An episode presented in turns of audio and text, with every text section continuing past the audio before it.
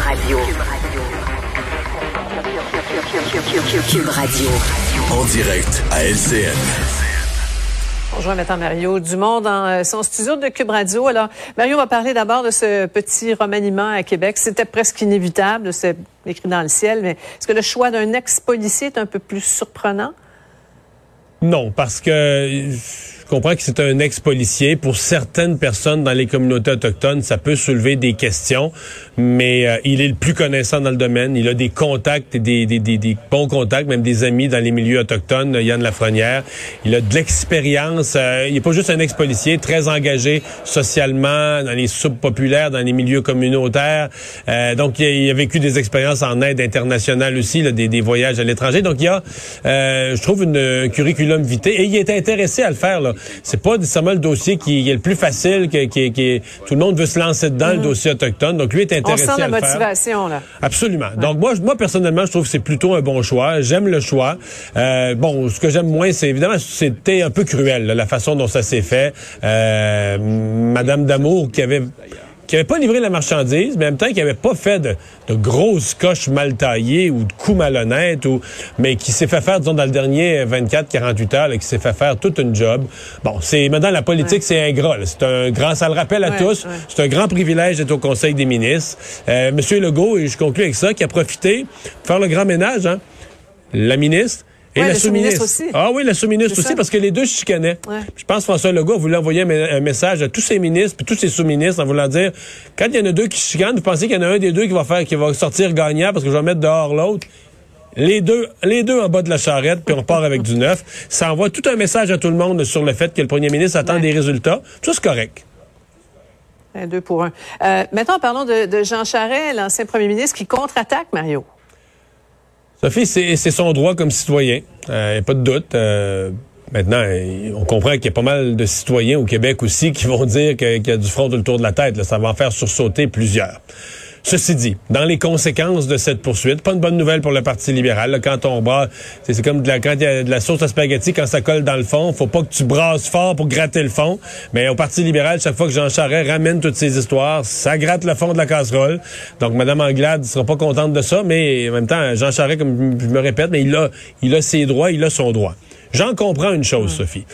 L'hiver dernier, M. Charest aurait voulu se présenter dans la course au Parti conservateur.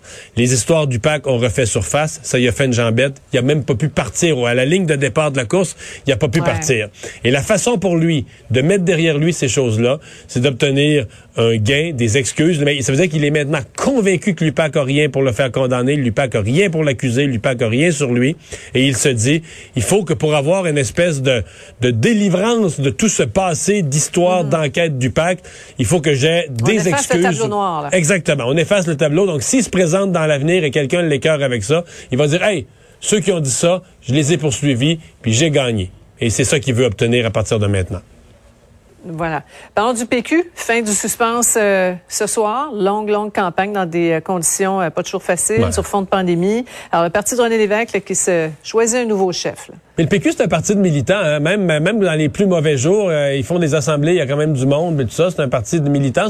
Il y en a qui disent qu'ils sont vieillissants, les militants, mais ils sont là pareil. Donc, c'est pas bon pour eux d'avoir fait une beaucoup course. Beaucoup moins de membres, par exemple. Oui, ah, oui, ah, oui, beaucoup. C'est plus le PQ que c'était autrefois. C'est plus, mais il y a quand même plus de membres que, quasiment plus de membres que la CAQ, que le parti au pouvoir. Donc, c'est quand même un parti de militantistes. Là, ce soir, les 35 000 membres qui restent se choisissent un nouveau chef. Euh, est-ce qu'on va y aller avec euh, la, la, la continuité, celui qui est déjà député, Sylvain Ou est-ce que c'est un des candidats, les trois autres qui sont même pas députés, qui arrivent chacun avec leur, leur saveur de nouveauté? Qu'est-ce que les membres vont décider?